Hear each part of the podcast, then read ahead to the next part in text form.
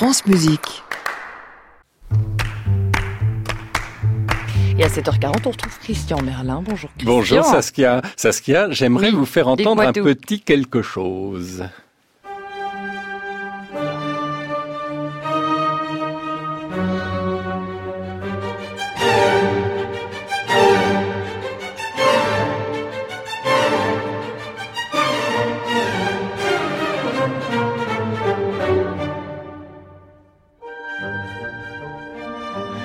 Oui, c'est la 25e symphonie de Mozart en sol mineur.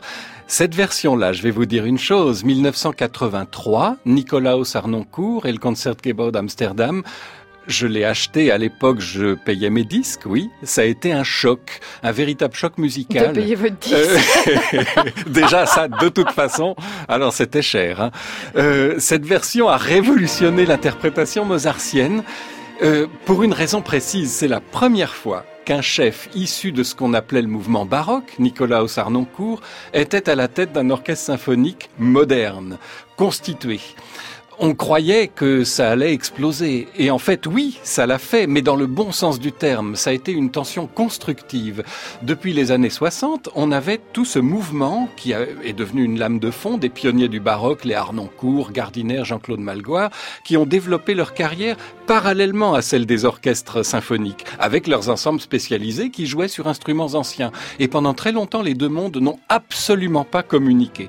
Jusqu'à ce que Harnoncourt euh, perce, crève le plafond de verre et soit admis par les orchestres symphoniques. Et depuis, les orchestres jouant sur instruments modernes se sont dit, et si on demandait régulièrement à des chefs baroques de venir nous diriger pour essayer de nous familiariser un peu avec cette autre façon de faire de la musique qui n'est peut-être pas à balayer d'un revers de main. Et depuis, c'est devenu une habitude. Alors, c'est très étrange parce que parfois, ça marche. Et très très bien, c'est le cas pour euh, Arnoncourt. Philippe Hervègue, par exemple, Giovanni Antonini, euh, sont des chefs qui apportent vraiment quelque chose à un orchestre. Parfois, on sent qu'il y a une résistance. Et on sent que les musiciens des orchestres symphoniques euh, regardent ces chefs-là avec un peu de méfiance, se disant ce sont des charlatans, ce sont des amateurs, ce sont pas des vrais chefs. Évidemment, ils dirigent pas Bruckner, Mahler, Stravinsky, ce qui, dans l'imaginaire collectif du musicien d'orchestre, sont des vraies musiques.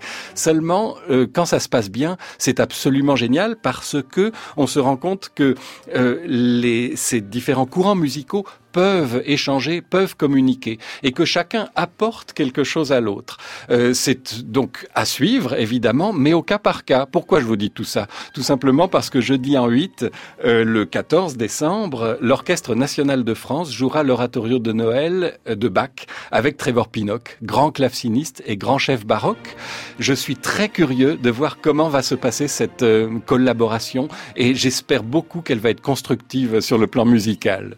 Merci beaucoup Christian Merlin. Merci Et à vous, Et Saskia. je ne doute pas qu'on entendra euh, ce concert, cet oratorio de Noël euh, sur France Musique aussi. également. Absolument. Et pour se rendre compte si c'est le choc des cultures ou si au contraire euh, voilà, ça comme marche. ça, La greffe Nos prend. auditeurs pourront se faire à l'exercice. Merci beaucoup Christian Merlin pour cette chronique qu'on réécoute sur francemusique.fr, qu'on podcast. Christian, je peux déjà vous souhaiter un bon week-end à 7h44 J'espère minutes. bien. À réécouter sur francemusique.fr.